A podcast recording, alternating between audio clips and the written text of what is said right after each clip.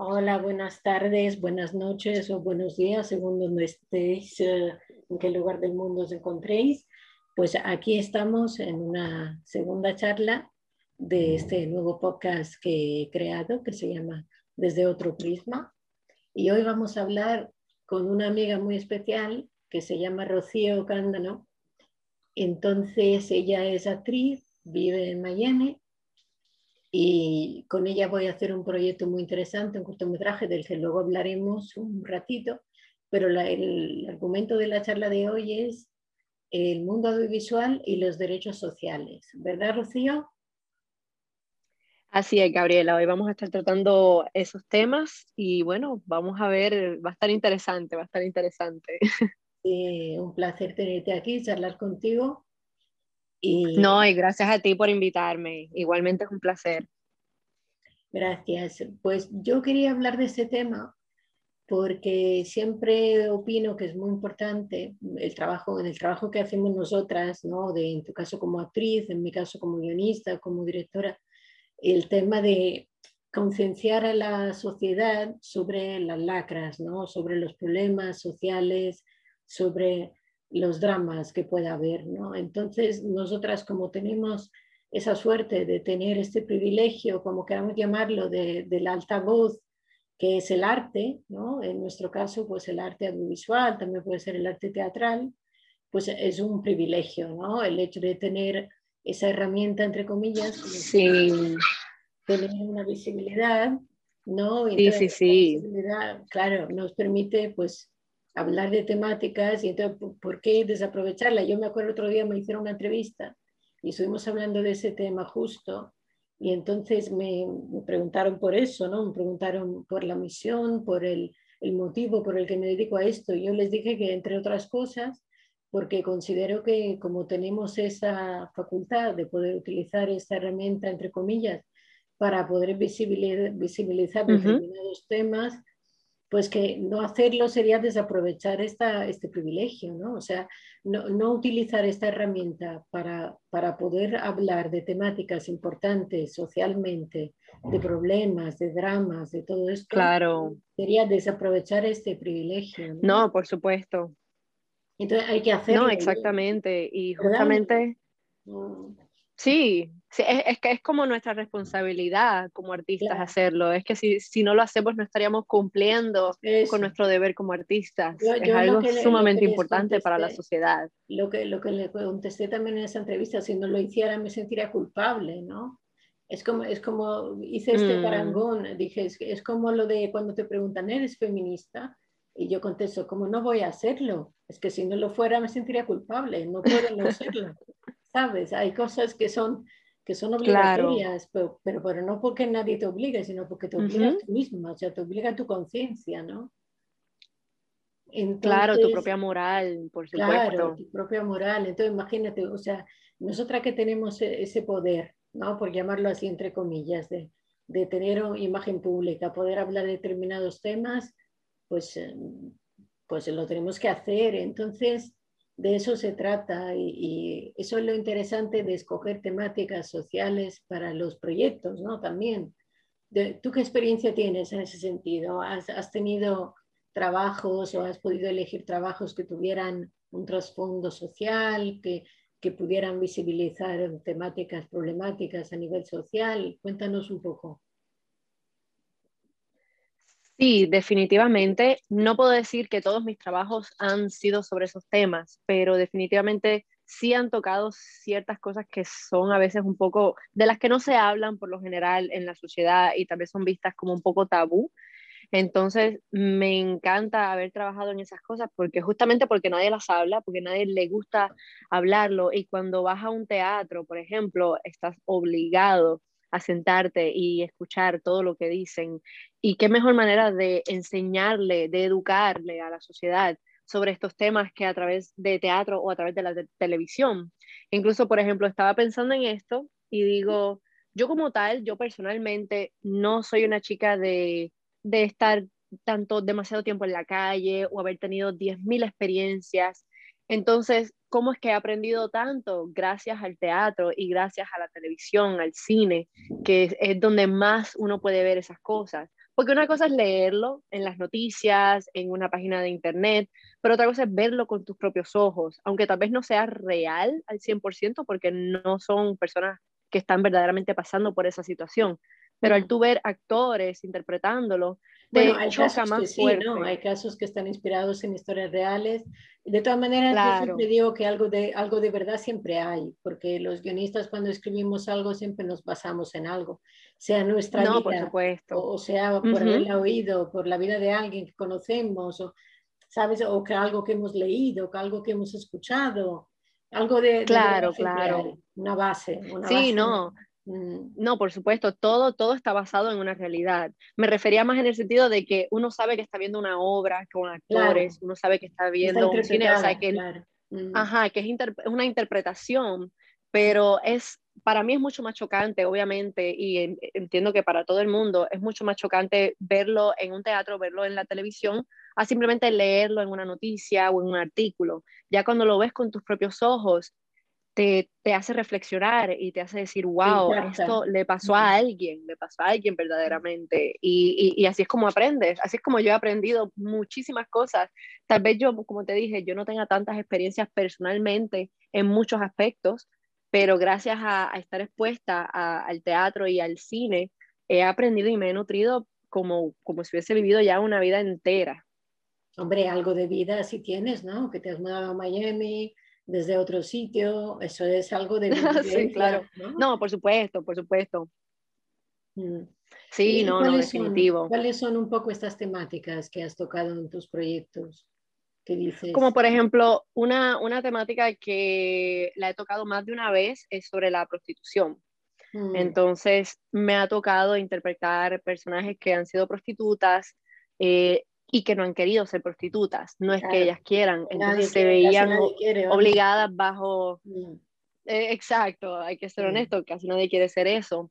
Entonces, son, eran mujeres que se veían obligadas por la situación en la que estaban. Mm. Exactamente. Entonces es muy curioso porque uno de esos personajes termina enamorándose de una de las personas con las que, con las que estuvo. Entonces, de nuevo, toca, toca temas que por lo general... Ah, sí, justamente, fíjate, nunca, nunca había hecho la, la referencia con, con, Pretty Woman, pero justamente, o sea, son temas que la gente no, no toca por lo general en, en un día a día. Si alguien dice, me enamoré de una prostituta, te van a mirar como que estás loco, o sea, estás, estás demente.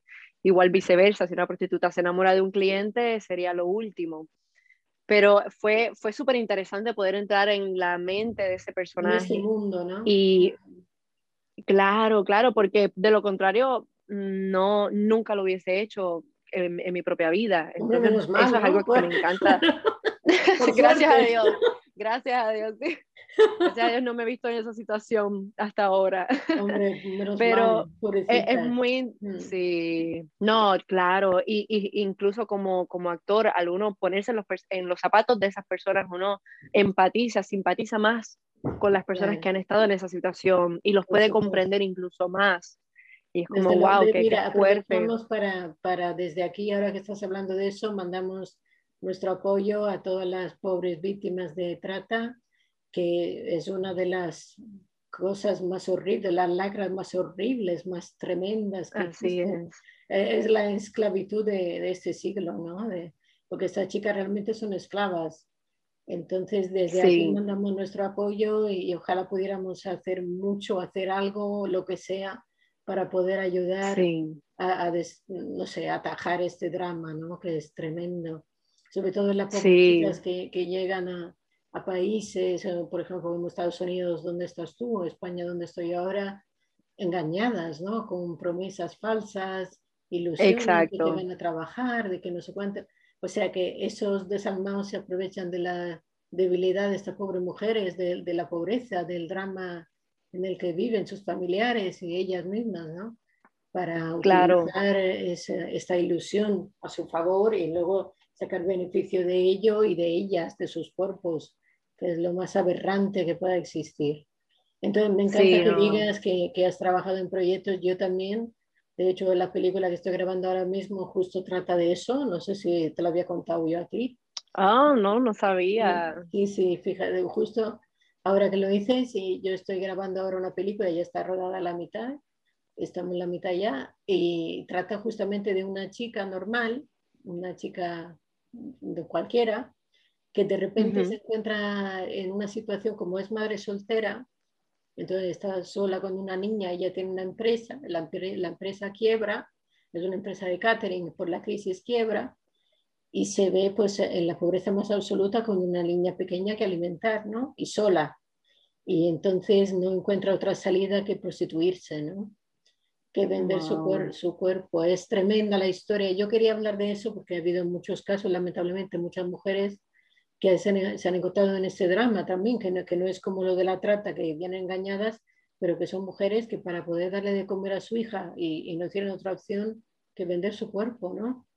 no encuentra otra salida, es mm. tremendo. De hecho, se titula un, cuerpo, en venta, el título.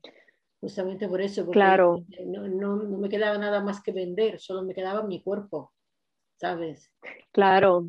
Y sabes algo curioso, Gabriela, que también he escuchado casos, no, no es lo común, pero también he escuchado de de mujeres que quieren prostituirse, que tal vez no tienen otras opciones, pero al hacerlo sienten, no sienten remordimiento, sea, que verdaderamente lo quieren hacer y no ven nada malo con eso, lo ven como una profesión al igual que cualquier otra. Incluso he visto en, en internet que dicen, bueno, así como tú vendes tu cuerpo para trabajar en una empresa, al igual las prostitutas venden su cuerpo, pero de otra manera. Entonces es como una charla que he visto más recientemente que ha sido como interesante.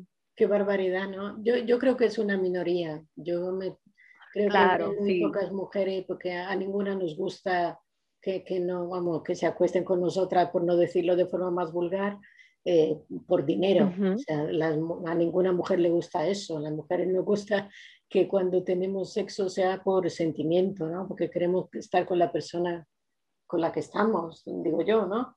Claro. Tener esta intimidad física. Por, sí, preferiblemente. Claro, o sea, lo que tú dices seguramente son casos muy, muy excepcionales y supongo que se refieren a prostitución de lujo. O sea, mujeres que ganan dinero con eso, no mujeres que son explotadas, ¿no? Claro, tengo mujeres mm, claro. Ninguna te va a decir. No que la secuestran. Sí, porque al, igual como mencionaste hace un rato, casi siempre son personas extranjeras, mujeres que llegan a países nuevos y pues se aprovechan de ellas con eso mismo. Incluso eh, los dos personajes que hice de, de, prostitutas, esa era la situación que tenían, que justamente eran cubanas llegando a Miami. Entonces, no estoy diciendo que es el caso eh, normal, pero en, ese, en, este, en mi situación como actriz, eso fue lo que me tocó, justamente cubanos, cubanas que venían a Miami buscando una mejor vida y esa era la alternativa que podían encontrar. Entonces sí, mm.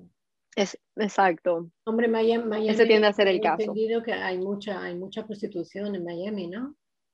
Hay bastante. honestamente, eh, entiendo que sí, pero para serte honesta, no estoy muy familiarizada con la prostitución en Miami, no me he visto expuesta, mm. como que no la he visto yo con mis propios ojos. No, pero yo, lo digo porque me acuerdo cuando estuve ahí, se, se, comentaba, se comentaba, y también lo leí en algún sitio, en algún periódico, algo que es una de las ciudades donde, donde hay más casos de ese tipo, de trata, de, supongo que es por la inmigración, como hay muchísima inmigración, es lo mm. que tú dices, llegan muchas mujeres en sin papeles y entonces pues son carne fácil para estos sinvergüenzas, ¿no? Que se aprovechan de esta Claro, claro, porque siempre buscan a las...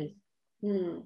Ajá, sí, o sea, buscan a las, a las más vulnerables, buscan a las más necesitadas, las, las que, porque obviamente una, una persona que, que, tiene los medios no acudiría a eso, entonces buscan a las mujeres que son más fáciles de manipular para poder meterlas a eso. O, exacto. O incluso he visto que también ni siquiera, el, casualmente el otro día vi una película que trataba sobre eso, ya es un poco vieja, se llama Taken, es una película americana, y es justamente de una chica que se va de viaje a Europa y la secuestran y la drogan y la obligan a prostituirse. Entonces a veces no es ni con ellas conscientemente haciéndolo, a veces están tan drogadas que no tienen eso ya es el, máximo, el nivel máximo, yo creo, ya de la aberración, ¿no? Cuando ya llegan a drogarlas y a eso ya, o sea, les aniquilan como personas, ¿no? Les quitan la mente, la, la capacidad de decidir, de reflexionar.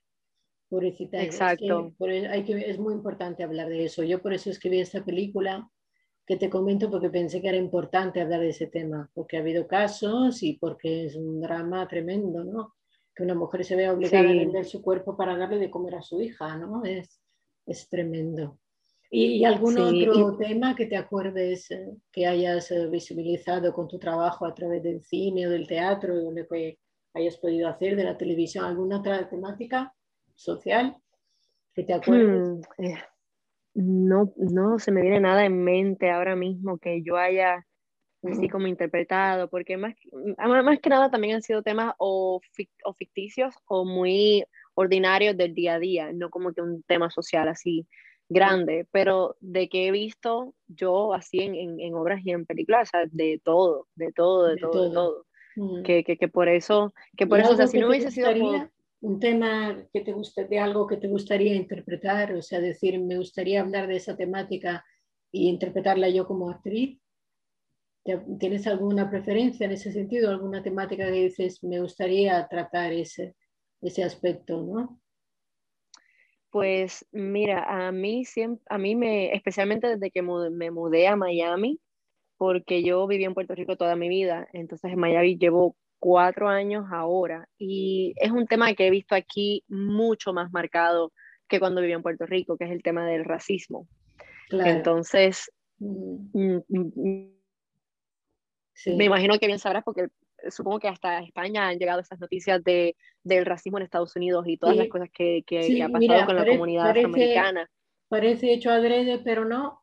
De verdad que va a parecer hecho adrede lo que voy a decir, pero no está hecho adrede, es totalmente casual que estoy haciendo ahora también un cortometraje justo sobre eso. O sea, has tocado justo los dos temas que estoy haciendo ahora. Te lo juro, parece hecho adrede, pero no, se, ve que estamos en sintonía. juramos, juramos que no está preparado. De verdad. Sí, sí. Wow, qué casualidad, sí, qué fuerte. Sí, sí, muy fuerte. Estoy haciendo ahora un, eh, que lo estamos ya ensayando, lo hemos ya ensayado, hemos hecho la lectura de guion y todo, solo falta grabar, con un actor amigo que se llama Íñigo Valk, que vive ahí en Miami, justo donde tú. Bueno, eh, para ser exacto, vive en Fort Lauderdale pero bueno, cerquita, ahí en Florida. Mm.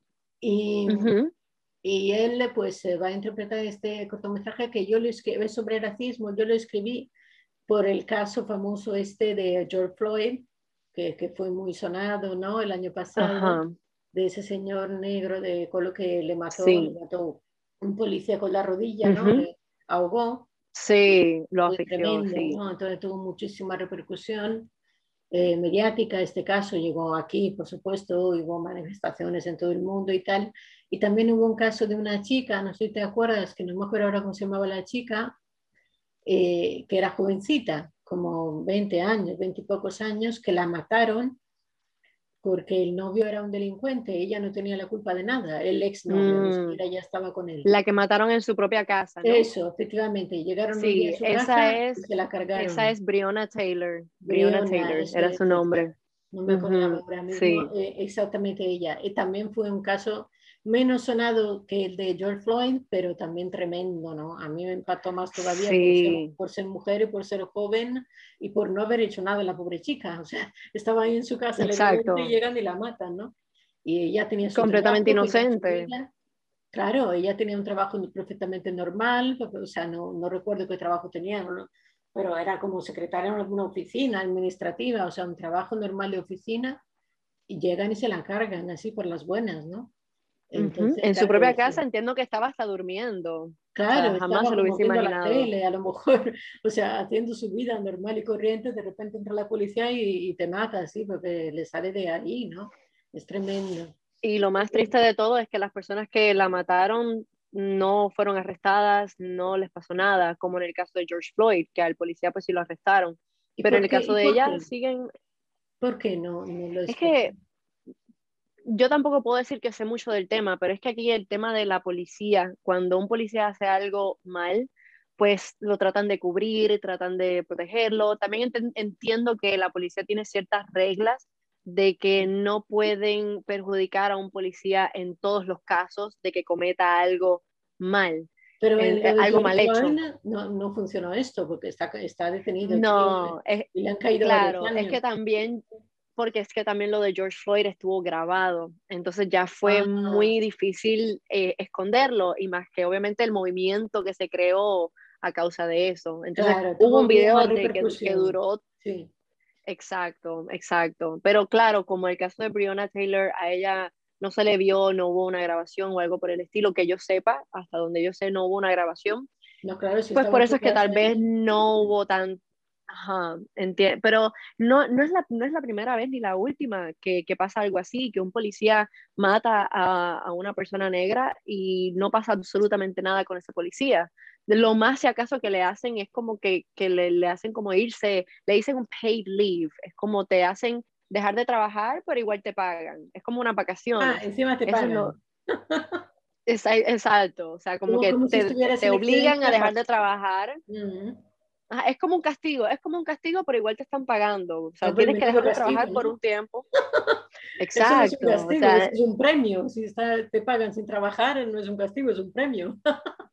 Claro, claro, porque justamente aquí la policía siempre se cubre las espaldas entre ellos. Ellos nunca van a querer eh, decir, no, sí, fue él, él fue el que lo mató, ellos no van a hacer eso. Se protegen, ¿no? Se protegen entre compañeros. Se protegen, e, exactamente, entre ellos se protegen y por eso casi nunca se puede eh, darle un caso a un policía o algo así por el estilo. Es, bien difícil, casi nunca pasa. En, cuando hay un problema de racismo, casi nunca pasa. Y por eso las personas afroamericanas en Estados Unidos viven con terror.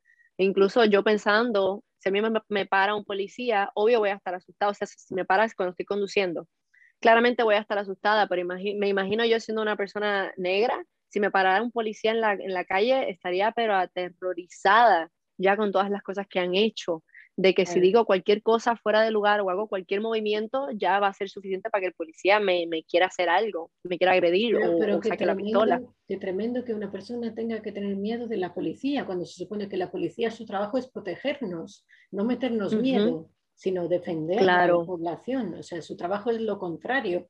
Lo, lo, que hay que tener miedo es a los delincuentes, no a la policía, ¿no? Supuestamente. Claro, es irónico. La, a la policía aquí le encanta intimidar, le encanta intimidar. Es una paradoja, ¿eh? Es una paradoja total.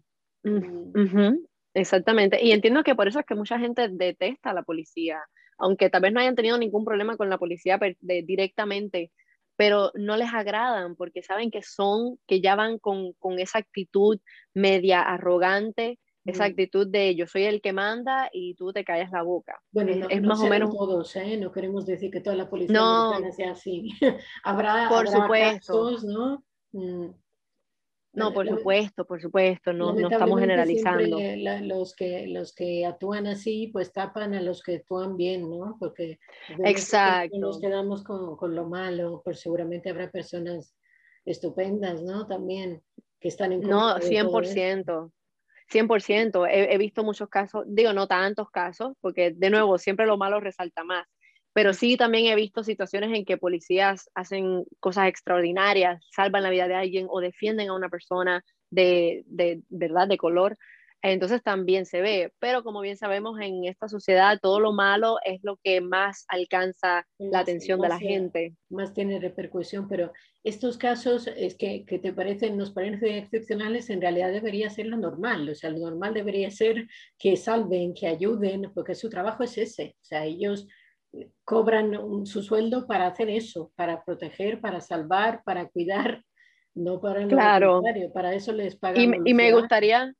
exacto, y, y, me gustaría pensar que esa es la mayoría de los casos, porque sí sabemos de las cosas malas, pero no sabemos de todas las cosas buenas que, que puedan pasar a diario que los policías hacen.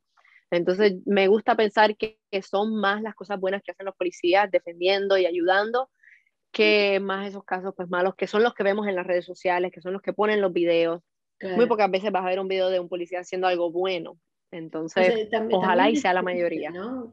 Si lo pensamos de alguna forma, también es triste que pase eso, porque ellos también tienen derecho a que se conozca la parte buena de su trabajo. Es injusto que para los errores de unos pocos, como siempre, paguen todos, ¿no? Paguen todos los, los errores de unos pocos. Habría que dar, ahora que lo dices, habría que dar más visibilidad a lo bueno también, no siempre hablar de lo malo, sino hablar de lo bueno, de los héroes, que seguro que hay muchos, claro. ¿sabes? Mira, mira el 11S, cuántos bomberos murieron, por ejemplo, por salvar vidas, ¿no? Por intentar salvar vidas.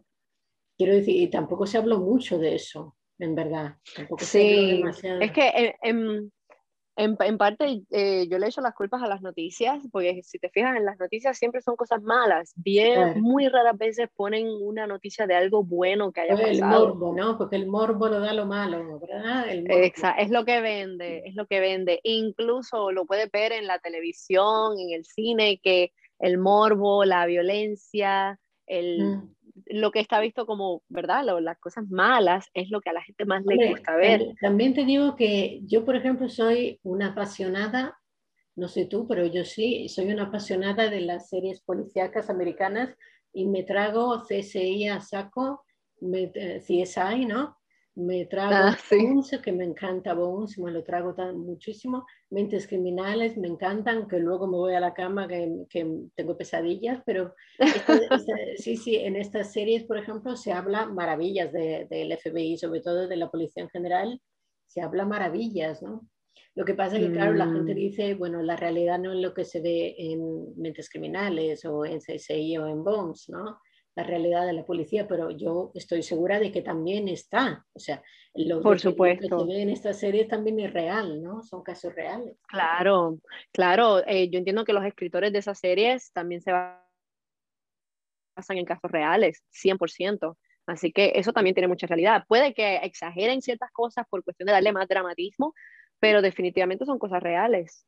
No me tiene cabe que la haber, Tiene que haber algo de verdad ahí también, porque hay muchos casos que realmente, bueno, algunos que se ven más ficcionados como normal, pero algunos casos que son muy posibles, o sea, muy realistas, ¿no?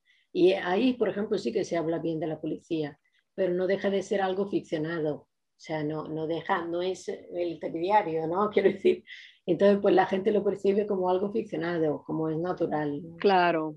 Sí, sí. Claro, porque como no dicen que es una historia real, pues ya enseguida pasa a ser ficción. Entonces, los espectadores, los que estamos viendo esos programas, no pensamos, oh, qué buenos son los policías. No, porque estamos viendo una ficción, no sabemos si en realidad eso es lo que harían o si se comportarían de esa manera. Mm. Entonces, de la única manera que podemos saber cómo son es lo, con los videos que ponen en las redes sociales y todo eso, que la mayor parte del tiempo son cosas malas. Hay, aquí en España ha habido una época que había muchos programas, eh, sobre todo creo que hace dos o tres años, no sé si ahí los tenéis también, son como programas eh, de vida real, o sea, como documentales, no es ficción, sino que son documentales, mm. pero en programas en, los que, por ejemplo, pasas un día, en, el programa se pasan 24 horas con una persona de, de, ese tipo de colectivos, por ejemplo, un día con un policía, un día con un bombero, un día con un guardia civil, ¿sabes cómo? Entonces, oh, sí. Sí, vas conociendo la vida real de estas personas, el día a día de estas personas. Un día con un conductor de ambulancia, o sea, gente que hace ese tipo de trabajos, ¿no? Y entonces, pues, ves, lo que pasa que, aunque sea documental, como te digo, no es ficción, sino que tú realmente vas con ellos, o sea, el, el presentador realmente va con estas personas en la vida real, les sigue en su trabajo del día a día, pero igualmente siempre tienes una percepción de que están guionizados, o sea, aunque sea documental, pero no puede ser real del todo, siempre hay una parte que es guionizada, no llega a ser como ficción, que esto es mm. mentira, pero, pero todo verdad tampoco es, o sea, hay algunas situaciones que se ve que, no digo que están preparadas, pero más o menos, me explico. Pero, igualmente se, asemeja mucho más a la realidad, porque realmente Definitivamente. Solamente por el hecho de que sean personas que verdaderamente trabajan en eso y se dedican a eso, ya es una gran realidad y ahí podemos ver la diferencia. Y porque vas a los sitios reales, o sea, a las comisarías de verdad, ¿no? No es como un set de CSI con un laboratorio que es un plato, sino que son comisarías reales, juzgados reales, ¿no? De ver, o sea, sitios de verdad donde realmente ocurren estas cosas, ¿no? Entonces, no, ahí no los tenéis eso, en Estados Unidos no existe ese tipo de sí. sí. Sí, sí, sí, hay, hay muchos programas que son de televisión, re, eh, ¿cómo, ¿cómo diría en español? Reality TV, eh, justamente de, de, eso.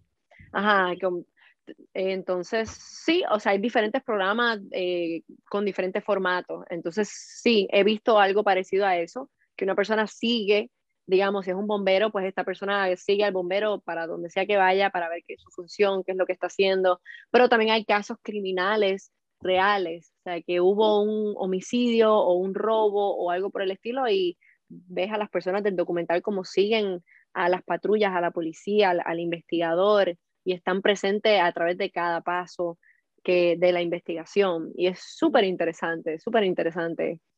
Sí. Sí, sí, la verdad es que sí. Y no sé cómo hemos llegado a hablar de eso. Ah, porque estábamos hablando de lo de George Floyd, ¿no? del tema de racismo y todo esto. Y te comentaba que Exacto. estoy haciendo ahora el cortometraje este con Íñigo Val, y se titula El color de sus manos, que me acuerdo que Íñigo cuando hicimos el, el ensayo me preguntó, ¿por qué has elegido las manos? ¿Sabes? Pues, porque, o sea, puede ser cualquier parte del cuerpo, ¿no? Pero ¿por qué tienen que ser las manos? Y entonces, pues yo elegí las manos porque las manos realmente es la, la, parte del cuerpo que más nos, nos une, digamos, con la realidad, con el exterior, con, la, con los objetos, ¿no? con el día a día de la vida real. O sea, todo lo haces con las manos. Tocar, trabajar, em, limpiarte, o sea, las acciones cotidianas del día a día las hacemos con las manos, ¿no? Entonces las manos son lo que, digamos, nuestro vínculo o vehículo, por decirlo de alguna forma, con, con, la vida real, con el día a día, con la realidad, ¿no? Los pies también, porque él decía, los pies también porque es donde, donde tocas, ¿no? Donde, donde pisas. Pero si lo pensamos realmente, lo único que hacemos con los pies es andar, caminar, no hacemos nada más con los pies. Es la única acción que hacemos. Sí. En cambio, casi todas las acciones las hacemos con las manos. Yo por eso escogí las manos, porque dije, es que puedo elegir los ojos, puedo, no, los ojos no, porque no tienen un color de, de raza, pero puedo elegir, eh, no sé, una rodilla o puedo elegir un brazo, pero ¿qué hacemos con el brazo? ¿Qué hacemos con la rodilla? ¿Sabe? No, no hay acciones, en cambio las manos eh, son nuestro instrumento más, más utilizado, ¿no? Por decirlo así. Es, es la herramienta de nuestro cuerpo que más usamos, por esto escogí las manos sí, es, muy, mm. es muy cierto, es muy cierto. Y, por ejemplo, con, con el racismo, porque en, en, Puerto Rico sí hay racismo, pero no es tan marcado como acá en Estados Unidos, que sí hay una gran diferencia en los diferentes colores de piel, mucho más marcada que en, que en Puerto Rico. Entonces, eh, aparte de que sí ha sido muy chocante ver lo que pasa aquí en las redes sociales y con mis propios ojos por la calle, pero también en el caso del cine, también me he visto eh, películas aquí que basadas en hechos reales, no es que son inventadas, o sea, son basadas en historias reales de casos que han habido aquí en Estados Unidos de discrimen, pero unas cosas que yo me he quedado horrorizada, que no puedo creer lo inhumano que, que pueden ser algunas personas hacia la comunidad afroamericana. Todavía, ¿no? Es, muy fuerte ver como el prejuicio Sí, exacto. E incluso hasta los otros días todavía las personas de color no, no podían usar los mismos baños que las personas blancas o no, no podían estar en el mismo sitio. Es una cosa bien loca. Incluso el siglo pasado todavía seguía ocurriendo después de haber eso. tenido un presidente negro de color, ¿tú crees que eso no ha, no ha mejorado la situación? El hecho de haber tenido un presidente. Eso debería haber supuesto un antes y un después en, en esos temas, ¿no? Y ahora tenemos sí. Harris que también eh, es una persona. Sí. Bueno, es No, eso, eso, eso ha sido. ¿no? Mm, sí, ha sido un, afroamericana como era Barack, Obama, pero debería haber supuesto un cambio esto, ¿no? Sí, definitivamente ha sido un gran progreso, algo que jamás nos hubiésemos imaginado que iba a pasar hace 20 años, por ejemplo. Claro, pero sí. sí, pero, pero incluso después de que bueno, para no entrar mucho en política, pero igual, después de que estuvo el presidente Obama, que ya empezó Trump como el presidente, ahí se notó una división incluso más fuerte que antes, al menos para mí, que fue en el tiempo que estuve aquí en Estados Unidos, o sea, ya viviendo acá, noté una, una división mucho más fuerte porque era casi como que un bando que entre, entre personas negras o personas blancas o personas racistas y personas no racistas. Entonces fue como que llegó Trump y era como si la persona que estuviese en contra de Obama se rebeló como para llevar la contraria, porque ahora tenemos un presidente que es completamente eh, el típico americano, digamos que hay que ser honestos, aquí en Estados Unidos la persona con más privilegio es el hombre blanco americano. Después de eso, pues están todos los demás. Pero aquí, para tener la mayor ventaja, es, eh, tienes que ser hombre, tienes que ser blanco y tienes que ser americano. Y si eres no, ojos azules, ya ideal, ¿no? no, eh, claro, mejor todavía. Mm. Pero, entonces eso, sí. Eso no ha mejorado, no ha mejorado, sigue siendo así. Mm. Sigue, sigue habiendo mucho racismo, pero es que el racismo aquí ya es, un, ya a un nivel sistemático, no es mm. solamente algo que las personas quieren ser racistas, es que ya el sistema es un sistema racista. Entonces, hasta que el sistema no cambie, pues difícil que cambie todo lo demás. Lo que sí me da mucha esperanza es que ya las personas, gracias a las redes sociales, están agarrando mucha más conciencia, ya están viendo las injusticias por los videos que ponen y ya hay muchas personas que están reaccionando y dicen, pero eso está mal, eso no debe ser así, y por eso tanto movimiento, tanta cosa. se entronca con lo que hablábamos antes de que tenemos que hablar nosotras que nos dedicamos a esto, tenemos que hablar también de ese tema. Yo por eso he hecho también ese corto, para hablar de esos temas de racismo, para visibilizarlo. Lo mismo que hemos dicho antes claro. de la trata y todo esto, pues también el drama de racismo hay que visibilizarlo, concienciar a la sociedad, mostrar a la gente las situaciones reales ¿no? de muchas personas. Y este racismo tú hablas de, de los afroamericanos, pero también hacia los hispanos, ¿no? O, o, en menos medida, tú ves que en menor medida. Sí, claro, claro. O sea, también em, existe, pero no tan frecuente, ¿no? no tan grave, digamos. Mm, no quiero tampoco decir que sí más o menos, porque sí sé que los latinos también sufren mucho racismo aquí. Digo los afroamericanos porque es lo que más vemos, o sea, es lo que más ponen en las noticias, es lo que más, ponen en las redes sociales. Mm. Es lo más común, exacto, exacto. Y, y ya es algo culturalmente de este país. O sea, quitamos a los latinos, quitamos a los asiáticos, o sea, quitamos a todos los extranjeros y el racismo es, hacia la, es hacia los afroamericanos. Entonces, por eso más que nada me concentré en eso, porque ya si me pongo a hablar de los inmigrantes, ya ese es otro tema. ya es algo, pero definitivamente los inmigrantes también tienen mucho, reciben mucho racismo, definitivamente. Eh, yo, por ejemplo, eh, soy latina, pero soy de tez eh, blanca, porque justamente mis bisabuelos eran españoles. Entonces tengo facciones medias europeas que tal vez no te das cuenta que latina. O sea, si me ves por ahí, no te das cuenta porque soy alta. O sea, no soy el típico estereotipo de los latinos como la gente está acostumbrada a verlos. Entonces, yo tuve suerte en ese sentido de que la gente no se da cuenta hasta que me escuchen hablar. Qué triste. Pero ya una persona fíjate, que... Fíjate qué triste lo que acabas de decir. Tuve la suerte. Has dicho, tuve la suerte. Yo creo que se te ha escapado, lo has dicho sin darte cuenta, pero has dicho la suerte, ya como si lo otro fuera una desgracia, ¿no? Como decir, he tenido la suerte bueno, de que no se note, ¿no? Que es muy triste. Sí, es que la verdad es que en este país sí es un poco de desgracia, desafortunadamente, tener la piel oscura, porque enseguida ya te categorizan como latino, como negro, entonces aquí eso... Tú vives en la ciudad de Estados Unidos, yo creo con, con, más, o una de las que tiene más inmigrantes hispanos de todo, de todo Estados Unidos, ¿no? Supongo sí, sí, no, no, definitivo. Sí. sí. sí, estar en Miami es casi como, ah, como nunca haber, haber salido de Cuba, claro, una Cuba ya con progreso, no la Cuba real. Entonces, sí, en ese sentido, sí, sí me siento muy en casa porque estoy rodeada de latinos, pero ya sí me toca irme más al norte, incluso aquí mismo en Florida, ya a mí me daría miedo, honestamente. Pienso que si digo, me da miedo porque ya hay muchos gringos y donde más gringos hay, más racismo hay. No quiero generalizar, no todos los, los, los americanos son racistas, para nada. Al contrario, hay muchos que no lo son. Mal les vale. Pero, pero sí, en, en áreas que son más eh, rurales, digamos, que no hay tanta ciudad ni, ni tanto desarrollo, tiende a haber más racismo.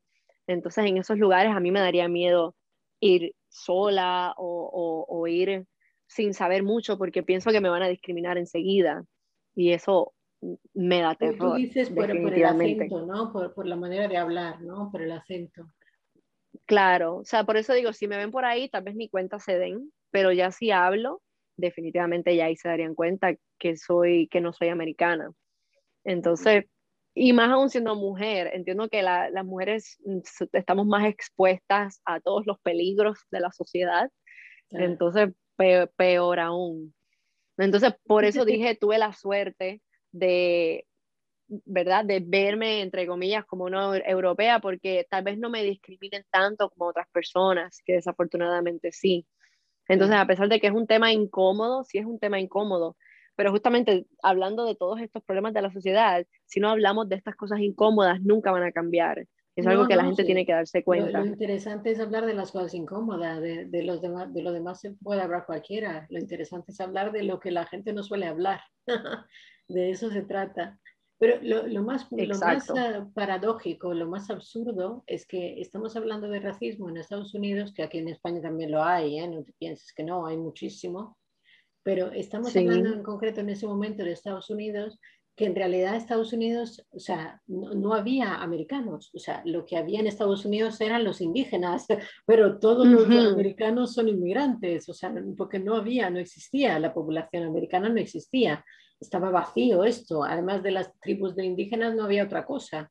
Entonces, Exactamente. es, tan absurdo que haya racismo en un sitio donde realmente no tendría que haber, porque todos ahí son inmigrantes, ¿no? Son hijos de inmigrantes. Exacto.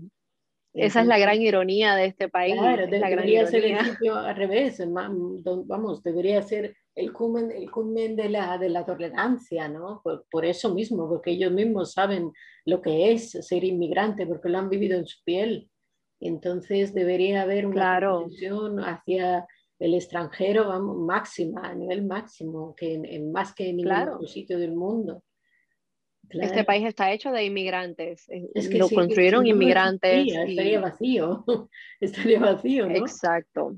Eh, Exacto, inmigrantes de todo el mundo, de todo el mundo. No se puede decir que solamente latinos, no. O sea, inmigrantes de todas partes del mundo, de Asia, de Europa, de, de África. Claro, es que Entonces, lo formaron ellos, o sea, Estados Unidos no existía como población, lo formaron ellos, los que fueron a vivir ahí.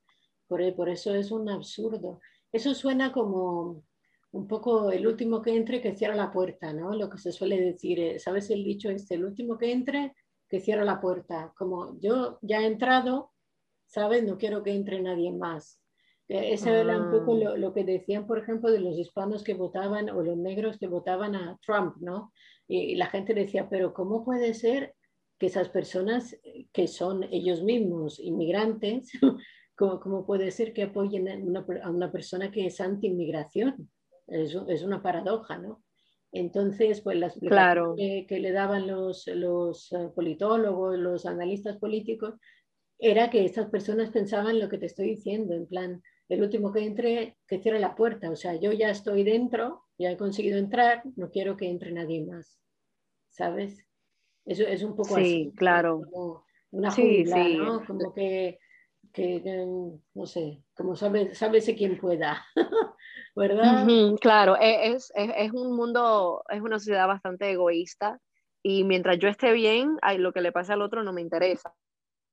O sea, así es como la gente lo ve muchas veces, tristemente. Pero, Pero por ejemplo, he visto países procedentes de mi mismo país o procedentes de mi misma situación, ¿verdad? O sea, no, no hay mm. comprensión en ese sentido, sino que al revés.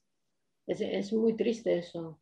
Por eso es otra... Pero, por ejemplo, Mm. Pero, o sea, en España, ¿el racismo que hay es hacia personas de color o es un tipo diferente de racismo hacia la religión o hacia extranjeros?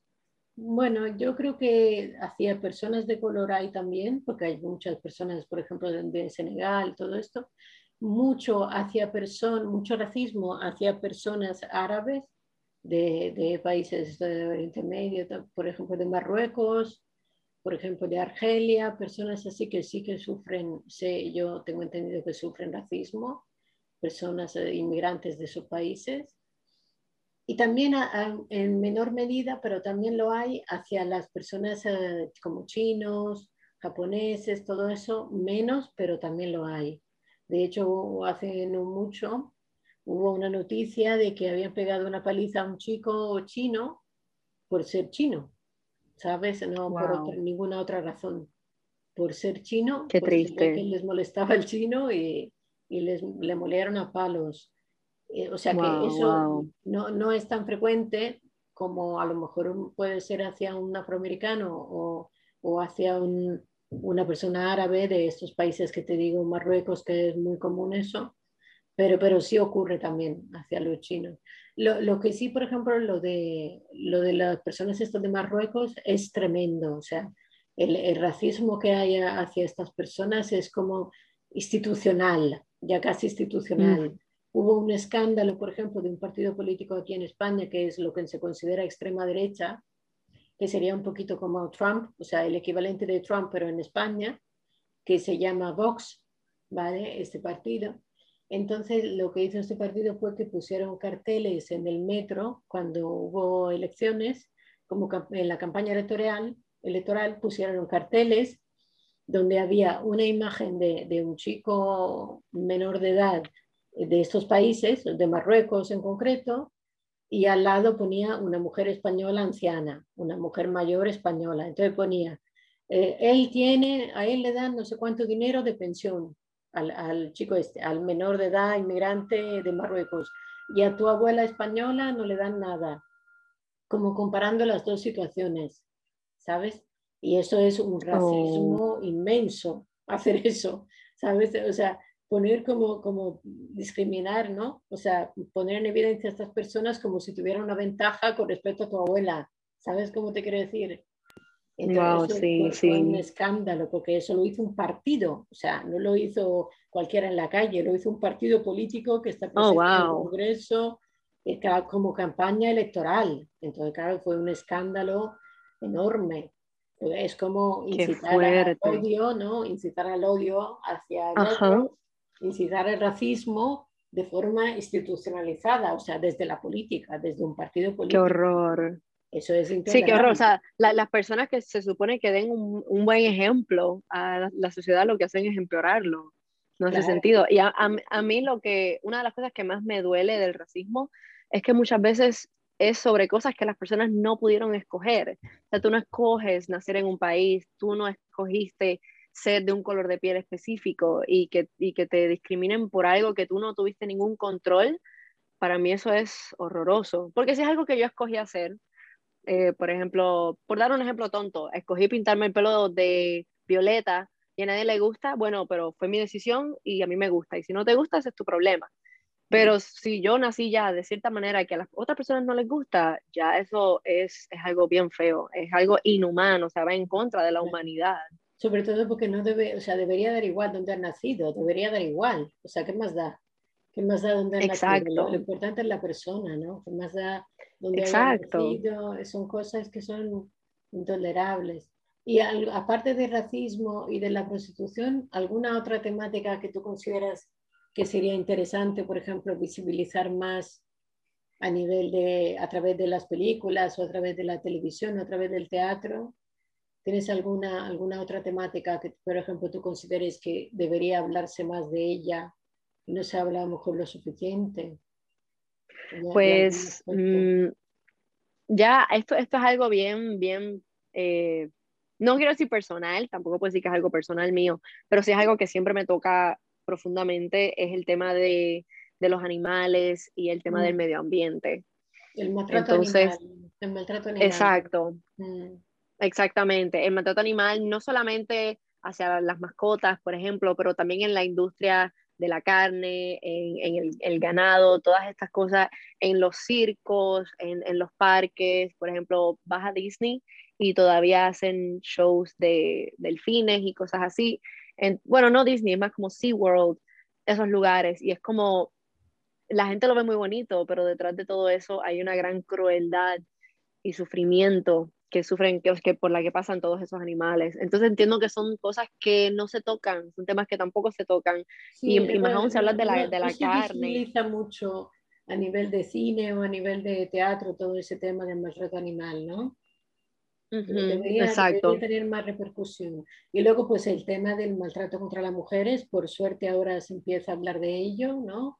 El tema de, la, de las mm. violaciones, de la violencia sexual y el tema del maltrato infantil, que yo hablo mucho siempre de eso, del maltrato contra los niños, que para mí es uno de los peores maltratos que puede haber, porque es hacia personas que no pueden defenderse, que son totalmente inermes, ¿no? inocentes, son inocentes. No, tienen opción de, de protegerse. Y, y, tampoco se visibiliza demasiado, ¿no? Sobre todo el tema que todavía sigue siendo un tabú. Eh, yo me acuerdo que yo quería hacer una película sobre eso que te voy a decir y no me dejaron, no me dejaron, todo el mundo me dijo, olvídate de eso porque nadie te va a financiar un proyecto sobre ese tema, porque todavía es demasiado espinoso, todavía es demasiado tabú y me refiero a la violencia sexual contra los niños, los abusos sexuales contra la infancia, que para mí es la peor lacra que pueda tener la sociedad, ¿no? Lo que hemos dicho antes de la trata de esclavas, de blancas, otra lacra tremenda es esta del abuso sexual contra los niños, ¿no? Es niños y niñas, es algo aberrante. Sí, Horroroso. Sí, sí. Y, y, es muy cierto que en realidad no se toca, no, se, toca porque es que incomoda a la gente demasiado. Es un tema de que la gente no quiere hablar porque es obviamente es demasiado incómodo, pero hay miles, miles de niños que, que sufren es, eso, ese tipo de abuso. E incluso cada vez que secuestran a un niño, eso es en lo que yo pienso, lo más seguro lo secuestran para, para violarlo, para vender sus órganos. Uf, tremendo. fíjate que hicieron un estudio y te, vas a quedar de piedra lo que te voy a decir, que hicieron un estudio aquí en España y salió que cuatro de cada diez niños, o sea, cuatro, ¿vale? Muchísimo. Cuatro de cada diez mm. niños ha sufrido abuso sexual. Te va a parecer fuerte, ¿eh? Cuatro. O sea, es, es increíble. O sea, casi la mitad, casi la mitad de los niños. Es tremendo. No me sorprende, Gabriela, de verdad. Y, y, sabes qué, y muchas veces esos abusos sexuales son hasta de la misma familia. Claro, el 70%. Aquí salió que el 70% era por parte de un familiar. Imagínate, el 70% del, podía ser el padre, el abuelo, el tío, sí, el hermano mayor o tal, el primo, lo que fuera, pero en el ámbito familiar. Y el restante 30% pues era el cura o era el director del colegio, era el profesor y todo esto. Pero el 70% era la familia. Entonces, claro, eso es yo creo que no puede haber nada peor que eso, que un padre que viola a su hija pequeña, ¿no? A su niña. sí, sí. Los pelos de punta. Y, y, es lo que te digo, yo quería hacer una película sobre eso y no me dejaron. O sea, lo que te digo, me dijeron, mm. olvídate, nadie te va a financiar una película sobre eso. Porque todavía es como que la sociedad no está preparada para hablar de esto, para, para enfrentarse a eso. Todavía es demasiado duro, a lo mejor, ¿no? Sí. La sociedad no está, lista todavía para hablar de eso. Y es tremendo. Y lo triste es. Sí, ¿no? Y, y, peor aún es que si no hablamos de eso, si no lo mostramos como es, mm, va a seguir siendo así. La gente no, no va a hacer nada para que cambie porque no están enterados. Porque mucha gente no sabe. ¿no? En algún momento habrá que empezar. Aunque la gente no esté preparada, hasta que no lo intentemos, nunca va a estar preparada. Entonces, en algún momento hay que empezar, aunque sea arriesgado, aunque sea, ¿no? Pues, son temas que hay que hablar de ellos. Claro que es que imagínate, imagínate filmar algo así, incluso hasta en el set, sería fuertísimo hacer algo así, o sea, poner a un niño, obviamente no es que pondrían al niño verdaderamente haciendo algo, pero incluso saber las, personas, los adultos que están ahí, saber lo que se supone que sea, incluso para los padres del niño actor que tiene que interpretar esas cosas. Imagínate qué fuerte debe ser algo yo así. Yo en mi guion, digamos que no lo había, yo eh, sí que llegué a escribir el guion, escribí el guion completo, lo que pasa que luego no encontré financiación para grabarlo por lo que, por lo que te digo, que me dijeron que olvídate, pero el guion sí que lo llegué a escribir y no puse, por justamente por lo que tú dices, no puse ninguna escena explícita digamos, o sea, la historia era de las, que las niñas que habían sufrido abusos por parte del padre, perdón, no era de, bueno, la verdad es que yo lo había hecho que era el padre, pero luego me dijeron que eso, que ni se me ocurriera poner que era el padre, que eso ya demasiado fuerte, entonces lo cambié y puse que era el profesor de piano, que las que habían abusado de, de ella, la persona que había abusado de las niñas, de las dos hermanitas, era su profesor de piano, ¿vale? Lo cambié porque lo del padre ya me dijeron que olvídate. Y entonces lo cambié, puse profesor. O sea, el padre, el, el, papá biológico o un padre de un, de un cura. No, yo había puesto que el padre era el abusador, o sea, que el padre, padre de las niñas, su padre, había abusado de ellas. Mm, ya. Pero, me dijeron que olvídate, que poner a, eso era demasiado duro, no se puede aceptar. Entonces lo cambié y puse profesor de piano. Pero, pero nunca puse escenas explícitas. O sea, en mi guion las niñas ya eran mayores, entonces todo lo que se ve de cuando son niñas son flashbacks. ¿sabes? O sea, de, lo que trata es de, cómo ellas dos han, digamos, viven ahora como adultas el, el hecho de haber sufrido este trauma. Entonces, las secuelas psicológicas que ha provocado en ellas, ¿no? Físicas, pero sobre todo psicológicas, que han, que han provocado en ellas los abusos. Entonces, es como desde la, la adultez, desde la adultez, ya no desde la niñez, sino ya desde la adultez. Entonces, todo lo que, que, pasaba en el pasado, digamos, que ocurrió en el pasado eran flashbacks. Pero nunca puse escenas mm. explícitas, porque eso ya hubiera sido, yo creo, demasiado.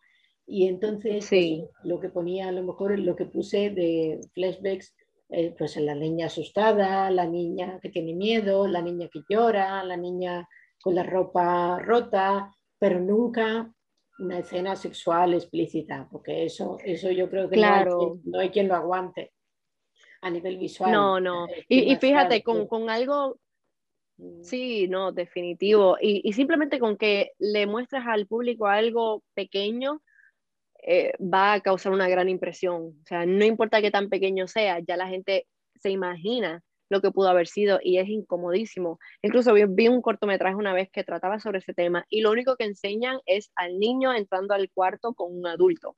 Y ya, o sea, simplemente ellos entrando al cuarto y eso nada más. Es que, es que está Literalmente todo el mundo en el cine estaba, o sea, todo el mundo haciendo sonidos de... Exacto, o sea, no hay que mostrar nada. Por, por, más pequeño que sea la, la indirecta, la gente va a estar horrorizada. Sí, pero hay que hablar de eso. Es, es, una pena que todavía no se pueda hablar de eso, que haya tanto tabú. Fíjate, con todas las cosas que te he dicho, de que he quitado lo del padre, he puesto el profesor de piano en su lugar, no he puesto ninguna escena de sexo explícito, no he puesto mientras está pasando, sino que solo eran flashbacks, o sea, escenas muy aisladas de la película. Y aun con esto, me dijeron que iba a ser imposible encontrar financiación. Incluso con todas estas cosas, para quitarle un poco de, de, dramatismo, ¿no? Entonces, imagínate si hubiera puesto la, la, historia tal cual.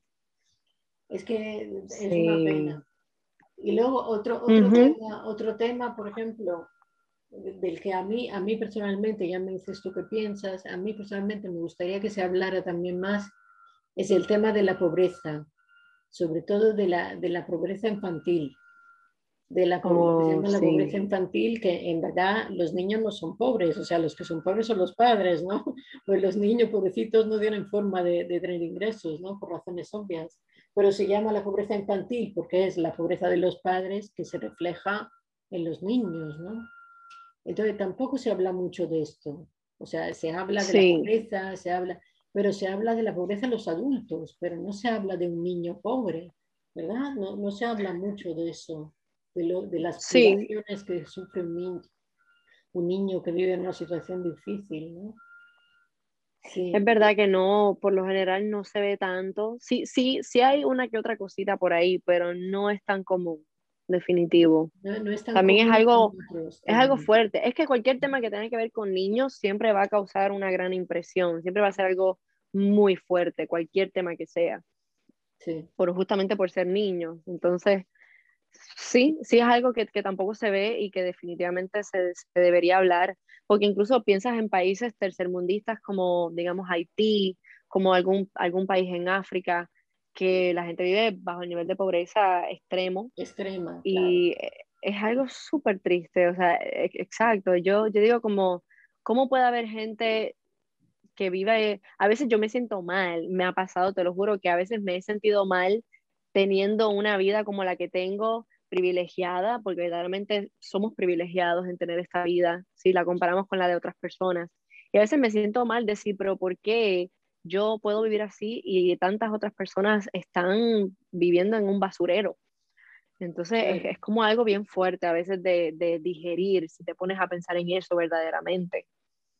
Que te, te sientes culpable, ¿no? Por de alguna forma, por decir yo, sí. ¿por, qué tengo esto sí. y esta otra persona no lo tiene, ¿no? Cuando, cuando, vas, cuando ves por la calle pues, Exacto. buscando, rebuscando en la basura, buscando comida, todo esto, y dices, uff, ojalá en la vida nunca llegue a tener eso, ¿no? Que tiene que ser una humillación como un ser humano tremenda o pedir limosna en la calle, ¿no? Ojalá nunca, nunca llegue Exactamente, o sea, a sufrir eso. Tremendo. Por eso hay que hablar de Sí, pero justamente es lo que... Mm. Es, lo que decíamos al principio. Sí, no, no, es, justamente lo, lo, que dijiste. Mm. Por eso hay que hablar de esos temas para visibilizarlos, para, para dar voz, para dar voz a estas personas que no la tienen, ¿no? O sea, de, de eso se trata. Yo siempre, la gente me pregunta en las entrevistas, me preguntan, pero ¿tú, ¿tú qué crees qué función tiene el cine? ¿Qué función tiene el teatro? Y yo contesto eso, pues la función que tiene, que tiene que tener, no digo que la tenga, pero la que yo considero que tendría que tener es la de dar voz a quien no la tiene. ¿Sabes? Así es. Yo, a través de los guiones, por ejemplo, ¿no? Dice, ¿cómo les das voz? Pues yo a través de mis guiones, yo intento poner voz a, a, esto, a una situación eh, de la que no se habla, o, intento Exacto. dar voz a quien no la tiene, gracias a mis palabras, ¿no?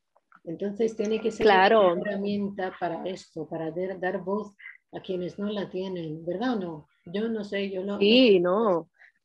No, por supuesto, estoy 100% de acuerdo contigo. Por eso te digo que muchas, muchas de las cosas que uno aprende es gracias al cine, gracias al teatro, porque de cualquier otra manera nunca te hubieses enterado. Bueno, pues nosotras eh, vamos a hacer ahora un cortometraje. Ya hemos hecho el ensayo, ¿verdad? Con, también con Franco Chiesa, que es así es. cantante.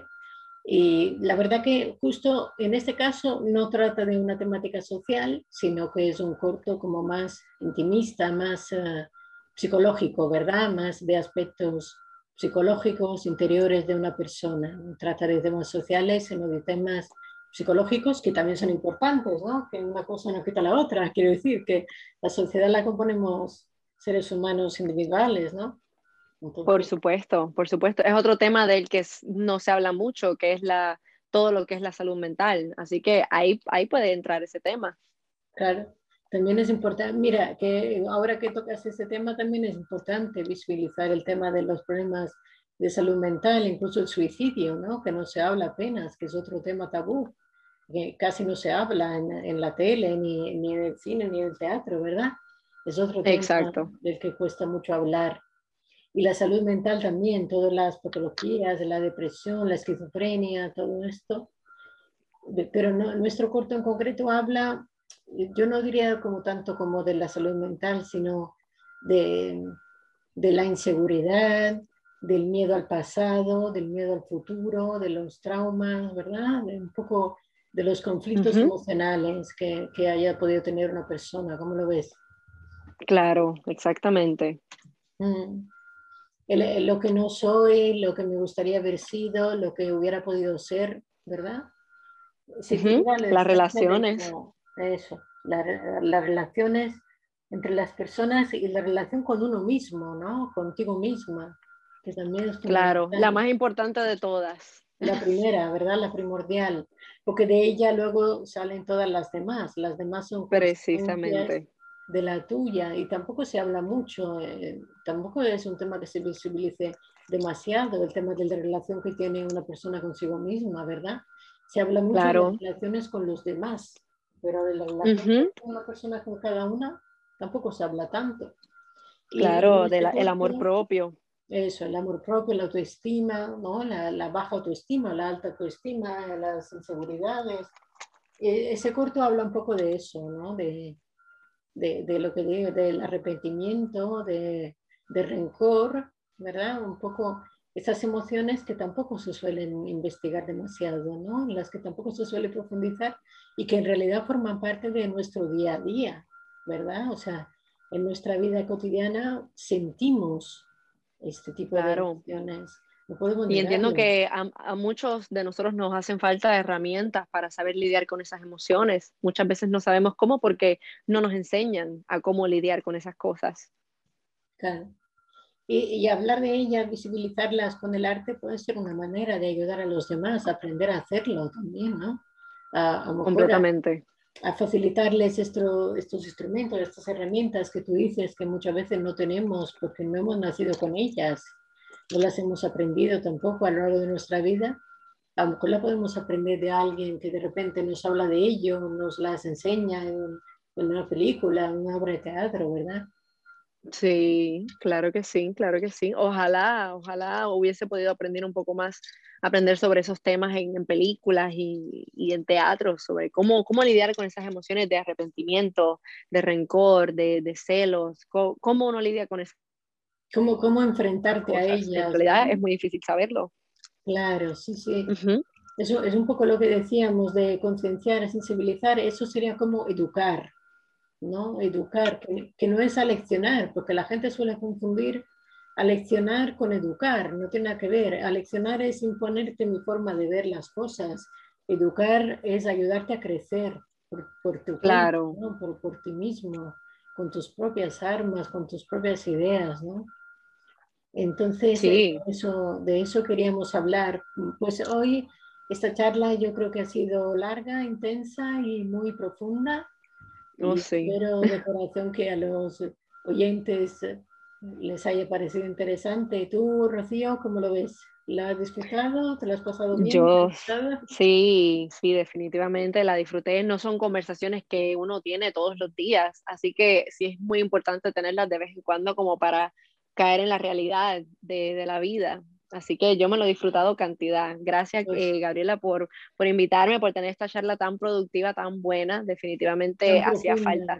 Sí, sí yo, quería, yo quería hablar, yo quería crear este programa, ¿vale? De hecho, le he puesto el título desde otro prisma, que me parece que ese título lo dice todo. O sea, es una forma distinta de ver las cosas, es una forma diferente, innovadora, ¿no? Es buscar otra perspectiva, porque muchas veces la mayoría de las veces las charlas que se ven en los programas suelen ser bastante superficiales y sobre todo suelen ser todas iguales. O sea, siempre son las mismas preguntas, las mismas respuestas, ¿verdad? Siempre te preguntan, ¿y cómo has empezado en este mundillo? ¿Y por qué te dedicas a esto? Pero no, ¿sabes? Suelen ser todas parecidas. En cambio, yo quería dar un toque distinto, quería buscar otra perspectiva, otra forma de ver las cosas una manera más profunda de, de afrontar las temáticas, ¿no? Espero estar consiguiéndolo. no, conmigo, en mi opinión, lo, lo, has logrado. Lo has logrado porque no, como tú misma dices, no es la charla que uno está acostumbrado a tener. Exacto. Así que ah, es pues importante que se tenga.